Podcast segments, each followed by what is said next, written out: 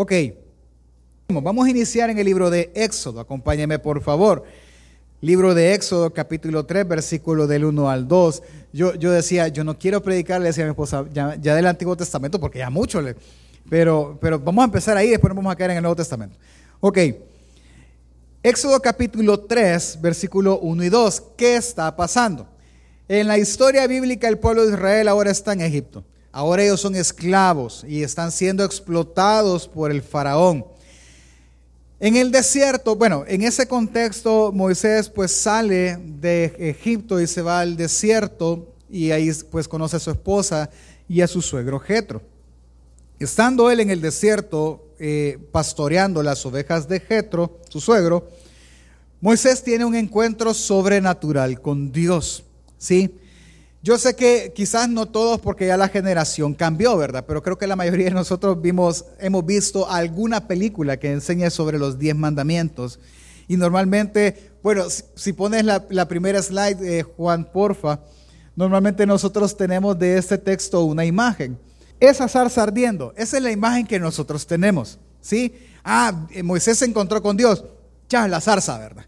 De hecho, bueno, ya le voy a explicar, pero esa zarza no es del todo así. Ya voy a explicar un poco más eso. Pero esa es la imagen que tenemos. Pero lo que debemos de ver es que Moisés sí tuvo un encuentro sobrenatural con Dios. Y veámoslo en la escritura. Versículo 1 del capítulo 3. Apacentaba Moisés el rebaño de su suegro Jetro, sacerdote de Madián, y condujo el rebaño al fondo del desierto y llegó a Oreb, monte de Elohim o monte del Señor. Entonces el ángel del Señor se apareció. ¿Quién se apareció? Ah, ya olvidemos la zarza, ¿verdad? Se apareció el ángel del Señor en una llama de fuego en medio de la zarza y miró y vio la zarza que ardía en el fuego, pero la zarza no se consumía. Y esa es la parte que nos quedamos, ¿verdad? Ah, él vio una zarza que, estaba quemando y no se, pero no se terminaba de consumir. No, vaya, hagamos el cuadrito. Primero, vemos que lo que realmente eh, Moisés vio es al ángel del Señor. ¿Cómo, está, ¿Cómo podemos describir al ángel del Señor? No lo, describe, no lo describe así eh, como, como que yo le pudiese decir eh, detalladamente, sino que él ve a una persona, él ve a un ángel. No, no, no sabemos cuál es la forma del ángel que él está viendo. Simplemente ve un ángel como todos nosotros lo hemos visto, pero este ángel eh, dice que se le apareció en una llama de fuego, es decir, está la llama de fuego y el ángel está ahí. Pero él estaba eh, que en medio de una zarza. Ok, ponme la primerita, la del dibujo. Si vemos, cuando lo dibujan, ahí no hay ninguna, ninguna silueta humana. Y ese es el primer error. O sea, Moisés no, normalmente, uy, una zarza, ve la zarza, van a Israel, ven la zarza, aquí se quemó, quizá. No, es el ángel que se posicionó ahí. Ahora, siempre vemos una zarza como que un arbolito, pero realmente es un arbusto, hermano.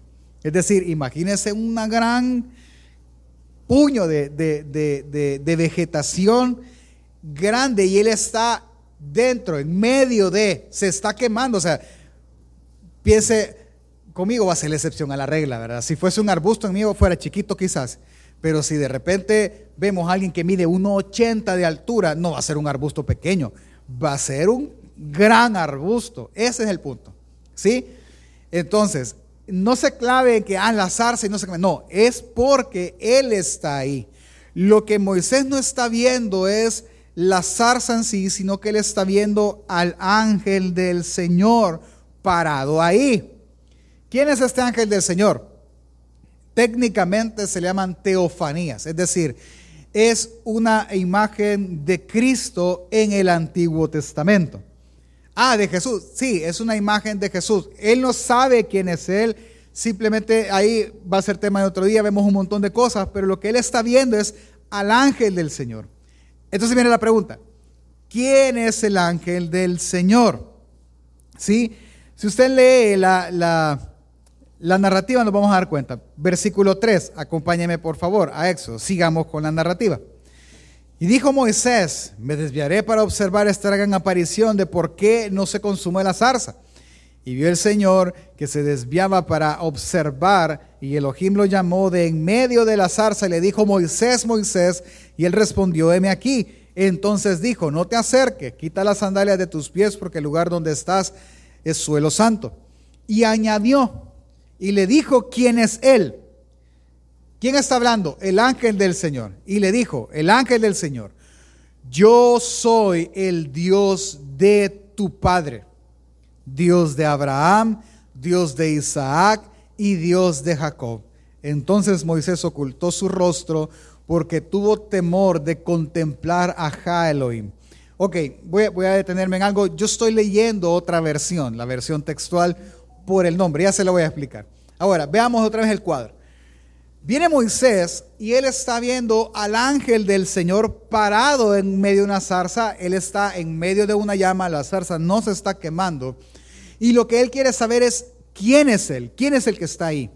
Viene él y él le dice quién es él, quién soy. Ah, yo soy el Dios de Abraham, de Isaac y de Jacob. Eso le dice mucho, porque ellos son los patriarcas.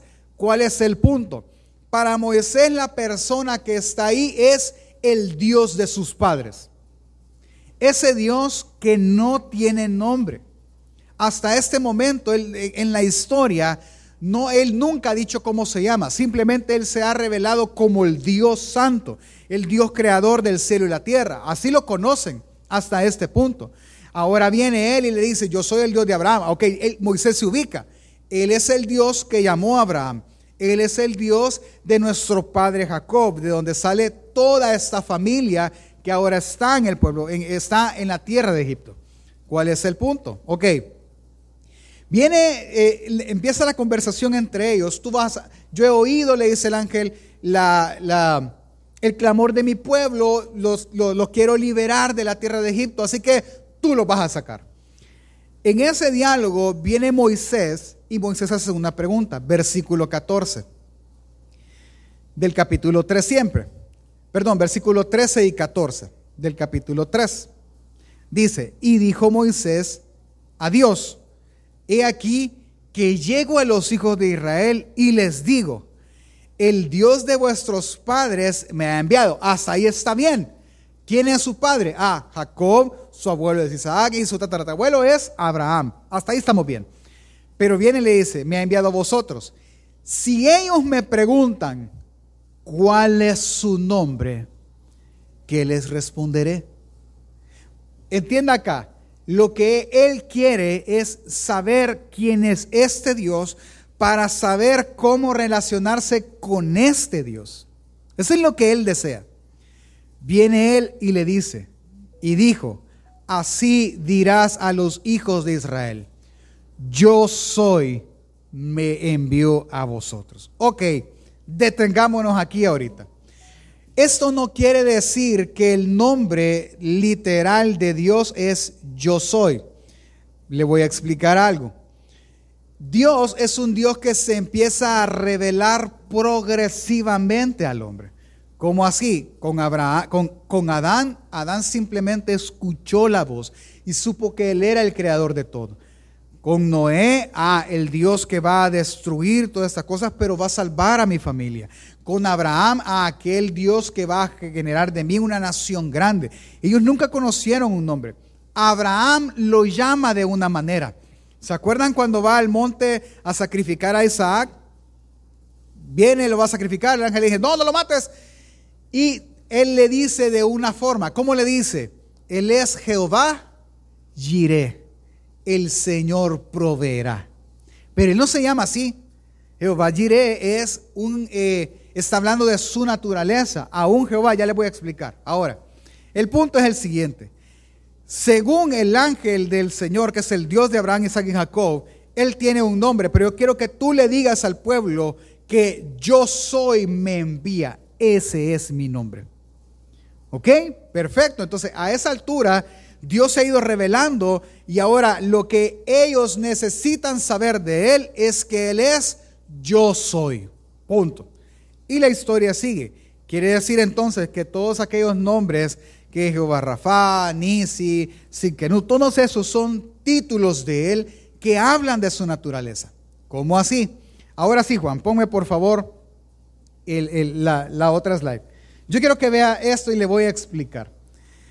¿Cómo es que llegamos nosotros? Esto es de un montón de rato esta explicación, pero va a ser sencilla. Mire, el nombre, cuando Él les menciona y les empieza a enseñar de su nombre, yo soy, ellos ven el nombre igual que la persona. Es decir, si Dios es santo, su nombre es santo. Es tan santo que ellos ni siquiera lo mencionaban. Por ejemplo, ellos hacían esto al enseñarle a sus hijos, hijos, ustedes tienen que dirigirse, creador de los cielos y la tierra. ¿A quién, pastor? Es que su nombre es innombrable. Yo no te puedo decir cómo Él se llama, pero tú te puedes dirigir a Él, creador del cielo. Entonces guardaban silencio. Con el tiempo, la ley misma mencionaba que quien blasfemara ese nombre debía morir irremisiblemente. ¿Qué hicieron? Nosotros conocemos por Éxodo 3, 14, eh, que su nombre él se dio a conocer como el yo soy. Pero para que el nombre no, no pudiese pronunciarse o no fuera pronunciable, de hecho en el hebreo no se puede porque no tiene vocales, ellos escriben lo que nosotros conocemos como el tetragramatón, que es esa frase, YHWH o YHBH. Sí, de cualquiera de las dos maneras. ¿Qué significa eso? Por eso yo estoy leyendo intencionalmente esta versión en, las pantallas, la versión de la Biblia textual. ¿Qué significan eso? El Señor. Ese es un nombre, familia. Por, ejemplo, a mí me ofenden, hermano, a veces, pero pues sí, ya, tengo esa edad. A veces ando comprando, haciendo el. Ayúdenme al Señor, por favor. Entonces, uno entiende, o ayúdenle a la señora, uno entiende que se refieren a uno, pero ese no es mi nombre. ¿Me doy a entender? Nosotros nos referimos a Él como Señor, pero ese no es su nombre. Entonces vienen y se escribía de esa manera. Para que el nombre fuera impronunciable porque es santo, vino eh, unas personas y le agregan vocales. ¿Cuáles son las vocales? La A y la E, y entonces el nombre se pronuncia Yahweh. ¿Sí? Que traducido al español es Jehová. Si vemos esa secuencia, entonces Jehová no es su nombre. No, no lo es. Jehová significa hacia atrás, yo soy. ¿Me doy a entender, hermanos? Entonces, esta explicación tiene que ser más larga, pero el punto no es ese. Yo quiero que usted vaya entendiendo que Él no se dio a conocer por el nombre de Jehová como lo dicen otras personas sino que Jehová es la traducción para nosotros de yo soy, para que nosotros entendamos que Él tiene un nombre. ¿Cuál es el nombre de Él? Yo soy. ¿Sabe? Va, le voy a contar esta pasada con mucho respeto realmente. Cuando yo trabajé hace años, años, años, casi como 22 años atrás, uy, qué feo sentí, en un banco. Y en ese banco yo tenía que pedir, obviamente, los, los documentos de identidad. Pero uno conoce nombres, hermano, como usted no tiene idea. Pero una vez me topé con un nombre curioso. La persona se llamaba, me voy a, voy a inventarme un apellido porque no me acuerdo el apellido, solo el nombre. ¿Cómo se llamaba? Don Aguilar. Yo cuando vi el DUI, y pues sí, uno de cipote, le decía a mi compañera, mira cómo se llama él. ¿Cómo se llama? Don. ¿Don qué pues? No, Don. ¿Don quién? Don. Así se llama, Don. Y el apellido Aguilar. Entonces cuando yo lo llamé, don Aguilar, ¿qué entendió usted? Ah, que educado lo llamó por su apellido. No, su nombre era don. Para nosotros es como, eso no es nombre. Vaya, ese era el punto de ellos. ¿Cuál es el nombre de tu Dios? Yo soy. ¿Yo soy qué? Pues yo soy. ¿Qué? Yo soy. Yo soy es el nombre. Así se dio a conocer.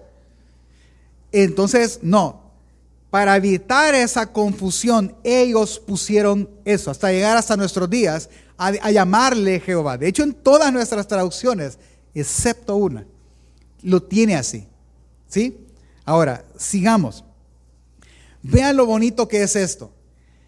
La intención de Dios en este momento no es revelar ni siquiera su nombre. No, eso no le importa, sino que revelársele a ellos. Ellos tenían que conocerlo como el yo soy. Así lo iban a ver. Ahora, es tan hermoso porque lo que Dios está haciendo a esa altura de la historia de redención es esto. En el inicio su pueblo era Adán y Eva. Y a partir de ellos iba a construir un pueblo. Los hombres se iban a multiplicar y todos iban a adorarle a Él. Pero el pecado, y usted conoce la historia. Dios destruye con el diluvio, Dios hace una segunda creación con Noé, pero justamente termina la historia de Noé y empieza la historia de Abraham. Y Abraham le promete, de ti saldrá el pueblo y en tu simiente será bendita toda la tierra.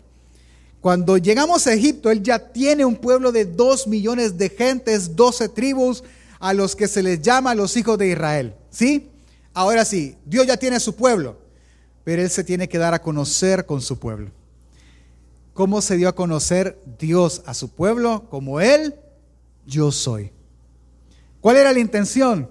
Que pudieran relacionarse con Él, que supieran a quién se está refiriendo. ¿Sí? Quiere decir que el Dios que destruyó Egipto con las diez plagas o maravillas, como usted le quiera llamar, el Dios que abrió el mar rojo en dos para que pasáramos en seco, el Dios que se manifestaba en una columna de fuego o una columna de nubes si era día o noche, el Dios que sacó agua de la roca, el Dios que hizo caer maná del cielo, el que nos dio a comer codornices, se dio a conocer como Él, yo soy. ¿Quién es el yo soy? El que hizo esas diez maravillas. ¿Quién es el yo soy? El que sacó agua de la roca. Él es nuestro Dios. Entonces tenían ya una relación, ya sabían cómo relacionarse con ese yo soy. Y lo primero que empezaron a entender es que su nombre es santo. Y la historia continúa. Dios no solo da a conocer su nombre, sino que les enseña qué tan celoso es con su nombre. Isaías 42, 8 dice, en Reina Valera 1960 dice, yo Jehová, este es mi nombre. Es de ahí donde se saca la enseñanza de que Jehová es su nombre. Y a otro no daré mi gloria ni mi alabanza a esculturas. Pero entendiendo de dónde viene Jehová, como lo vimos en la slide anterior, entonces veamos una Biblia que es traducida del arameo más antiguo que nosotros en esta actualidad tenemos. Isaías 48.8 en la versión, así se llama la Biblia Peshita. Dice, yo soy Yahweh. Pero Yahweh, acuérdense que es yo soy. Pero si usted lee en Éxodo, él dice, yo soy el que soy, cuando está en la conversación. Lo que está diciendo Isaías no nos importa el nombre, lo que queremos entender es que yo soy, este es mi nombre y no daré mi gloria a otro, ni a imagen tallada, mi alabanza. El punto en Isaías es que ese nombre es santo. ¿Me doy a entender familia? Ahora, recapitulemos hasta aquí para lograr entender. A este punto solo conocemos que el ángel del Señor se hizo llamar en la zarza, en la plática con Moisés, yo soy. Entonces, eso nos lleva a pensar que el Dios del Antiguo Testamento se dio a conocer con el nombre de yo soy. Ahora, cuando pasamos al Nuevo Testamento, que es donde nos interesa ahora estar, Él se revela. ¿Quién es el Dios del Antiguo Testamento? El cual se reveló por el nombre de Yo soy es lo que nos interesa. Para eso, acompáñeme al Evangelio de Juan, que es donde estudiaremos toda esta serie. Evangelio de Juan capítulo 1, versículo del 1 al 3. Juan tiene un propósito claro que ya lo vamos a ver. Pero él empieza a decir y a hablar del Dios del Antiguo Testamento, que dice, versículo 1 al, 3 del capítulo 1. En el principio era el verbo y el verbo era con Dios y el verbo era Dios. Ok, detengámonos, muy simple.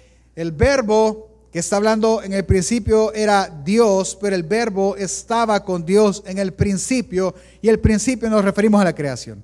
Este era con Dios en el principio. Todas las cosas por Él fueron hechas y sin Él nada de lo que ha sido hecho fue hecho. Entonces, el verbo es Dios. Y este verbo hizo todas las cosas porque es Dios también. Pero ¿quién es este verbo? Versículo 14 del capítulo 1 dice, y aquel verbo fue hecho carne y habitó entre nosotros y vimos su gloria como la del unigénito del Padre lleno de gracia y de verdad. ¿Quién es el verbo? Jesús. Jesús es el verbo. Él deja puesto algo que este verbo se hizo carne. Ahora, ¿con qué propósito él hace? Él empieza así. Juan capítulo 20, más adelante, versículo 30 al 31. Hizo además Jesús muchas otras señales en presencia de sus discípulos, las cuales no están escritas en este libro.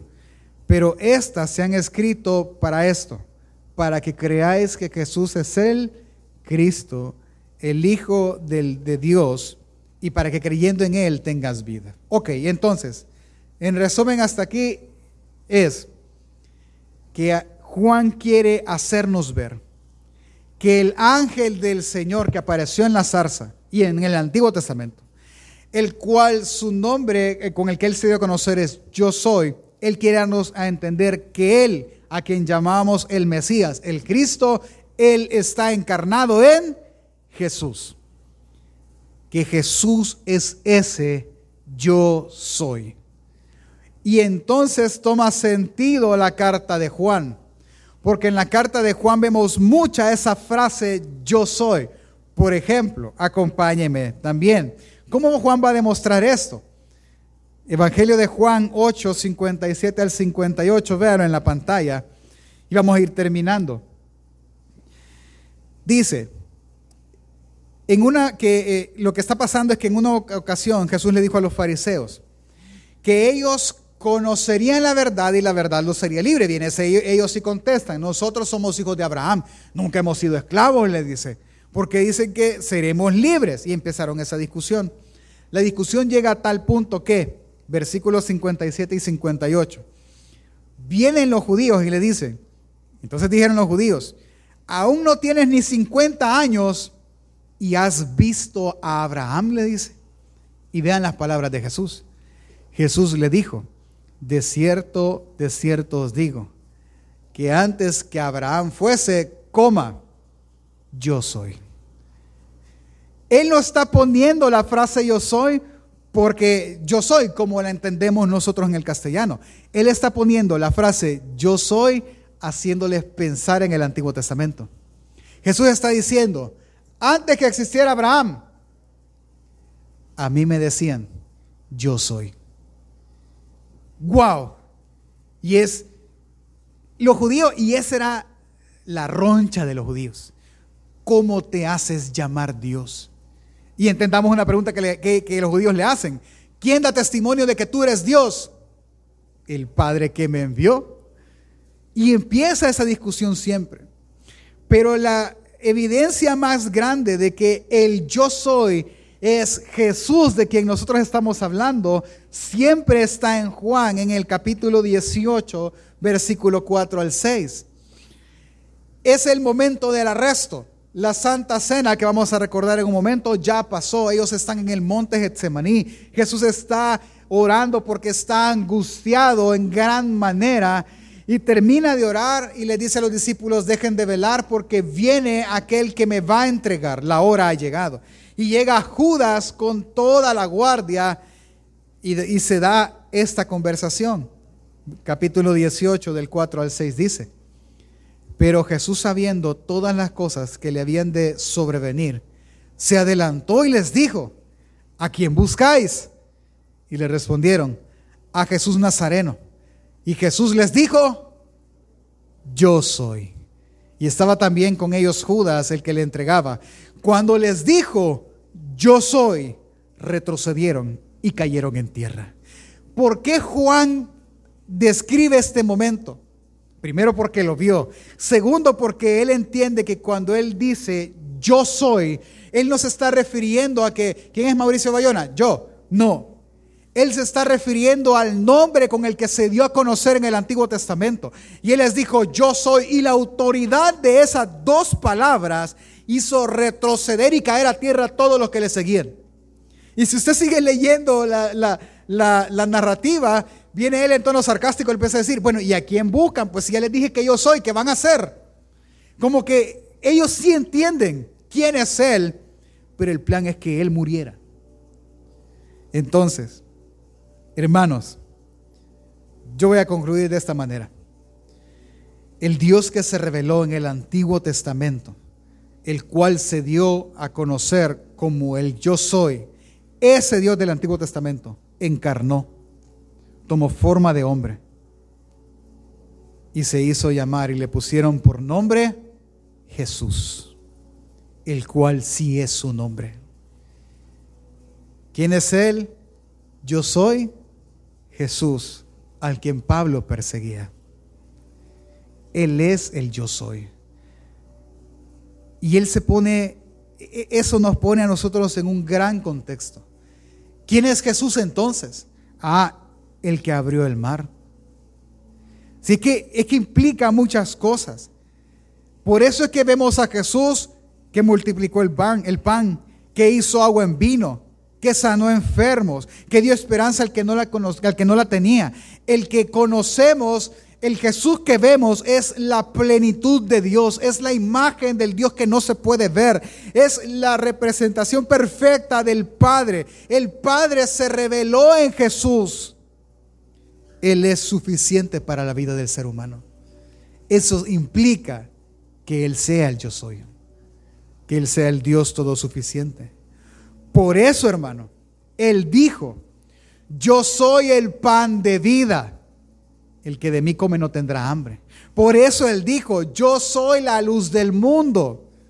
El que lo sigue a Él no andará en tinieblas. Él dijo, yo soy la puerta. Entrarán por mí y encontrarán descanso. Por eso él dijo, yo soy el buen pastor, mi vida daré por mis ovejas, yo soy la resurrección y la vida, el que cree en mí no morirá eternamente, yo soy el camino, verdad y vida. Si no llegas al, si el que llega al Padre llegará a través de mí. Por eso él dijo, yo soy la vid verdadera. Sin mí nada pueden hacer. Es necesario, hermano saber quién es el yo soy. Si sabemos que es Jesús, eso nos indica que es lo que necesitamos. Eso nos indica que conocerlo a Él, Él se volverá todo suficiente para nosotros. Él nos amará primero, nos salvará y dará sentido correcto a nuestra vida. Por eso es necesario que usted y yo sepamos quién es Él. Por eso es que la pregunta en el Evangelio de Juan en tres ocasiones es, ¿quién es este? Porque Juan tenía metido entre ceja y ceja que si las personas conocían quién era Jesús, su vida entera cambiaría. Hermano, si usted y yo conociéramos realmente quién es Jesús, nosotros no nos preocupáramos por las cosas que hoy nos preocupan. Mire, yo no sé si alguna vez le ha pasado. Yo, yo he estado y he pensado mucho todos estos días en ese tema de la guerra, ¿sí? E, esto se va a poner feo, o sea, sin duda alguna. Piense por un momento. Nuestro, alguien, yo decía, nuestro país es un país tercermundista, gracias a Dios a nosotros misiles no nos caen, hermano. Pero, un analista decía, si la guerra continúa unos meses más, nosotros vamos a llegar a pagar, los que tenemos vehículos, 10 dólares por galón de gasolina. El pan, ¿a cuánto le gusta el pan? Tan rico, Pan de acuerdo, olvídese, hermano, ya de eso. O sea, ya no, porque eso va a subir. Es más, esto casi que no nos afectó a nosotros en la gran mayoría, pero el, tema del transporte, del abastecimiento, hay cosas que usted ya no las va a ver en el supermercado porque no hay, no las pueden traer hasta acá. Y así, esto va a ir de peor en peor. ¿Se puede usted imaginar? Hagámonos el, el cerebro, sí, corramos. Digamos que el señor, este presidente Putin, él se desquicia y, le llaman a apretar el botón, ¿verdad? Y empieza un ataque nuclear. En cuestión de 45 minutos, la mayor parte de Europa y Norteamérica desaparecen. ¿Qué, ¿Qué, cree usted que va a hacer toda la gente que sobreviva y que viva de aquel lado? ¿Qué cree que va a hacer? Van a emigrar a África, a Oceanía, de este lado se va a convertir aquí a canción, va si el norte fuera el sur y todos van a ir para este lado. ¿Qué cree que es lo segundo que va a pasar? ¿Cómo, cómo un gobierno le va a dar de comer a tanta gente, hermano? La radiación viene y se enferma otro montón de gente. ¿Y dónde enterramos tanta gente? Al final, un gran caos. Eso aflige al ser humano, sin duda alguna, debería de afligirnos, pero porque Él es el yo soy, sabemos que Él tiene un plan y que en su plan eso pasa. Como con un médico. ¿A cuántos ya han operado aquí? Levanta la mano, ¿cuántos lo han operado? Ok, el médico le dice, mira, te voy a y, así, fríamente, va, te vamos a hacer una herida desde aquí hasta abajo, te vamos a sacar los intestinos, los vamos a poner a un lado, mientras te tratamos lo que sea que te vamos a tratar, o si no, si es el intestino malo, te vamos a cortar un metro. Padre Santo, ¿y cuánto tengo adentro? Eh, un metro, sí, le vamos a cortar un metro de intestino y lo vamos a pegar como que si estuvieran cortando chorizo, ¿verdad? Pero todos ustedes, cuando los han operado, dijeron, vaya pues ¿Por qué dijo que sí? Ah, porque es el doctor, él sabe lo que está haciendo. Pues es lo mismo. Hermano, en esta época, usted y yo necesitamos saber quién es Él. Y saber que Él tiene el plan correcto, Él tiene el control de esto. Para saber eso, usted necesita saber que Él es el yo soy. Practiquémoslo tu vida está insatisfecha quizás. Estamos insatisfechos, la vida es una desgracia como estamos estudiando en el culto de hombre. Pues. Afanosa es esta vida, es inútil, es efímera. Es insatisfecha, estamos insatisfechos con esta vida. ¿Qué es lo que necesita? ¿Un mejor trabajo? No. ¿Necesita más hijos? No. ¿Necesita un perro? No, no necesita un perro. Usted necesita el pan de vida que dijo Jesús que Él era. Porque si usted come de ese pan, nunca más tendrá hambre. Nunca más su vida será insatisfecha. Te sientes perdido, que no sabes si bajo vienes, que no sabes qué hacer, no encuentras el camino de la superación, no encuentras nada. Tú estás perdido, no se te aparece ni el sol en la mañana. Tú necesitas al que dijo, yo soy la luz, y el que conmigo esté no andará en tinieblas jamás te sientes cansado, te sientes agotado mentalmente, sientes que emocionalmente ya no se puede más. Ya no, ya esto, mira, pastor, yo no me suicidio porque, porque no, pues ni valor tengo de amar a un, pero ya no, yo estoy cansado, estoy afanado, estoy terrible, me siento terrible en esta vida.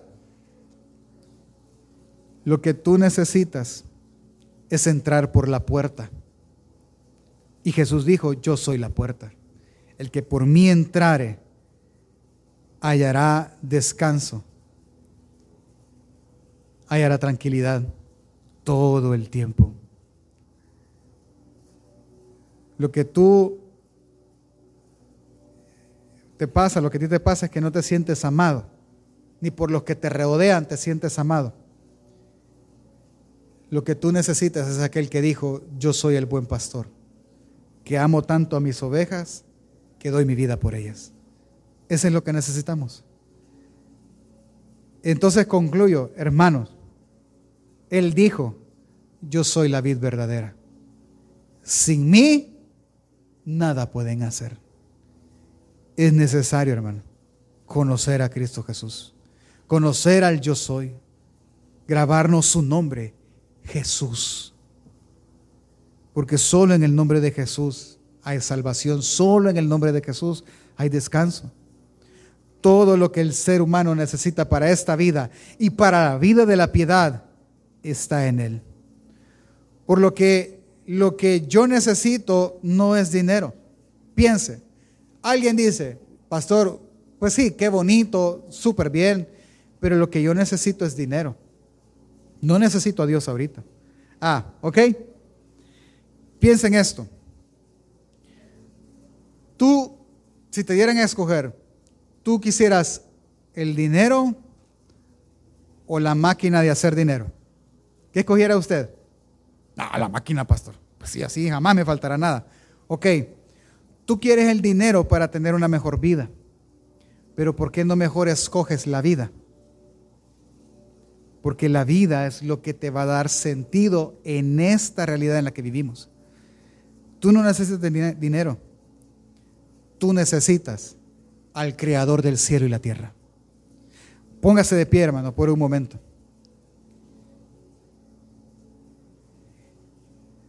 Terminemos. ¿Quién es el yo soy entonces, pastor? ¿Quién es esta persona a la cual usted ofrece que conozcamos? Y le voy a dar un, parámetro de lo que vamos a estudiar los siguientes fines de semana, si Dios me lo permite. Pero esto, si esté yo o no esté yo, eso van a estudiar. ¿Qué vamos a estudiar? Los yo soy de Dios. La siguiente semana vamos a estudiar que Él es, Él dijo, yo soy el pan de vida. La siguiente es yo soy la luz del mundo. La siguiente es yo soy la puerta. La siguiente es yo soy el pastor, el buen pastor. Yo soy la resurrección y la vida. Yo soy el camino. Yo soy la vida. Son siete enseñanzas más. Por lo cual le invito a conocer al yo soy. Le invito a que no se quede en su casa. Hermano, ¿qué compromiso puede tener usted el día domingo que comparado con Dios sea más importante. Si no hay ninguno, yo le invito a estar acá. Le conviene y nos conviene conocer a Dios, porque entre más lo conozcamos, más confiaremos en Él. ¿Quién es el yo soy? El creador de cielos y tierra. ¿Quién es el yo soy? El Dios trascendente que no depende de nada de su creación, sino que por el contrario, por él la creación existe. ¿Quién es el yo soy? El Dios inmanente, el Dios que no es verdad, que no tiene verdad, perdón, sino que él es la verdad. ¿Quién es ese Dios? Es ese Dios simple, que es la causa de todo lo que existe ahora. Él es la imagen del Dios que no podemos ver. En Él se centra todo lo que existe. Él es Jesús, el unigénito del Padre, delante de quienes los demonios tiemblan, delante de quien nadie se puede salvar a sí mismo, al contrario, Él pierde y Él salva. Él es Jesús. Sería bueno creer en Él y seguirle a Él. Por lo tanto, hermano, es necesario saber que Jesús es lo que necesitamos. Al conocerlo se volverá más que suficiente para nosotros nos amará primero, nos salvará y dará el sentido correcto a nuestra vida. Si tú no estás a cuenta con Dios, hazlo ahora.